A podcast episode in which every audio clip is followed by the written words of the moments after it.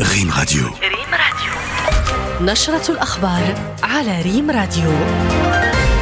أهلا بكم. وزير الأوقاف والشؤون الإسلامية يؤكد أن حصة المملكة لموسم الحج 1444 تعود إلى 34 ألف حاج وحاجة والشروع في أداء مصاريف الحج سيتم ابتداء من 27 من فبراير 2023 في حصيلة جديدة. الرئيس التركي يؤكد أن عدد قتلى زلزال تركيا يرتفع إلى أكثر من 8500 شخص ورقم المصابين يرتفع إلى 49 ألفاً.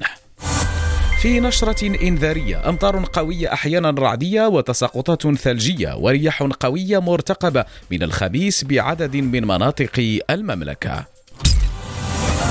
أهلا بكم من جديد. أعلن وزير الأوقاف والشؤون الإسلامية أحمد التوفيق اليوم بالرباط أن حصة المملكة المغربية خلال موسم الحج لسنة 1444 هجرية عادت مجددا إلى 34 ألف حاج وحجه وذلك إثر رفع القيود المتعلقة بجائحة كوفيد 19 كما أنه سيتم الشروع في أداء مصاريف هذا الموسم دفعة واحدة بالنسبة لتنظيمي الوزارة ووكالات الاسفار السياحية الصحية الصديق العالمي ومعه المزيد من التفاصيل.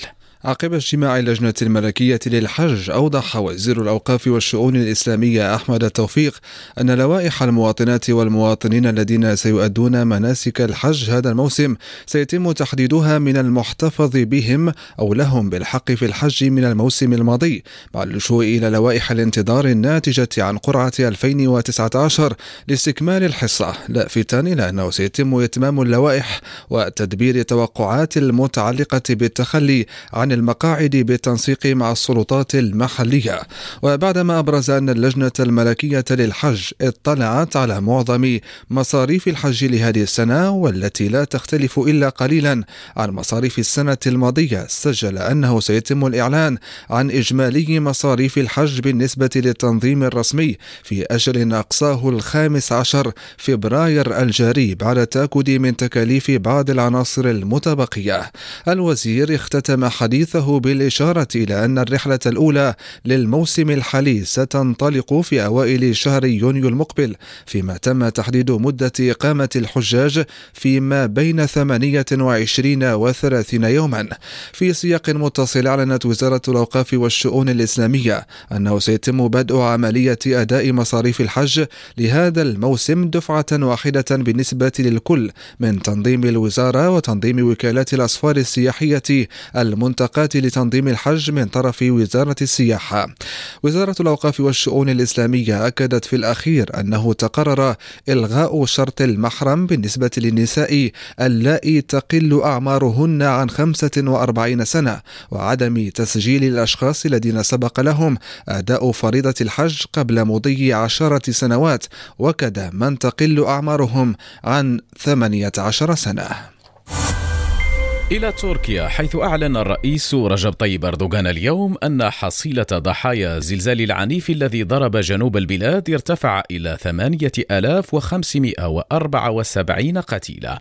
أردوغان أضاف خلال ندوة صحفية من ولاية قهرمان مرعش مركز الزلزال أن 49133 أصيبوا بجروح وأن عدد المباني المدمرة بلغ 6444 في الولايات العشر العشر المتضررة من الزلزال. وبخصوص وضعية المتضررين لفت أردوغان إلى إمكانية بقاء المتضررين من الزلزال في فنادق تم التعاقد معها في ولايات أنطاليا ومرسين ومدينة ألانيا القريبة من المنطقة المركوبة.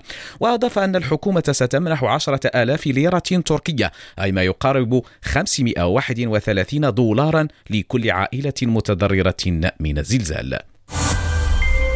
في مستجدات الحالة الجوية ببلادنا أفادت المديرية العامة للأرصاد الجوية بأن أمطارا قوية أحيانا رعدية وتساقطات ثلجية على المرتفعات التي يتجاوز علوها 1600 متر وهبات رياح قوية مرتقبة ابتداء من يوم غد الخميس بعدد من مناطق المملكة. محمد وحمان.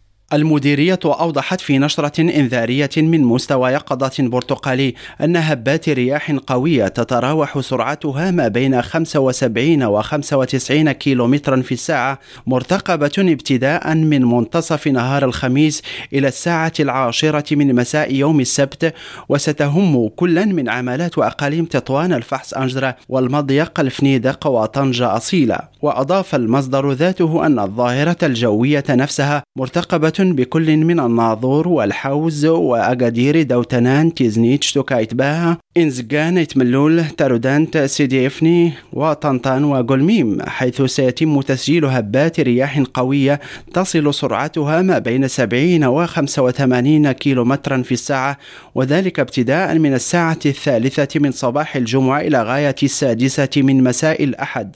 كما ستهم أمطار قوية أحيانا رعدية تصل مقاييسها ما بين 25 و 35 ملم كلا من أوسرد ووادي الذهب وذلك خلال يوم الخميس من الساعة التاسعة صباحا إلى العاشرة ليلا. وأشارت المديرية العامة للأرصاد الجوية الوطنية إلى أن تساقطات ثلجية تتراوح مقاييسها ما بين 25 سنتيمترا مرتقبة أيضا بعد غدنا الجمعة على مرتفعات التي يتجاوز علوها 1600 متر بكل من تارودانت الحوز شيشاوا ورزازات وتيزنيت.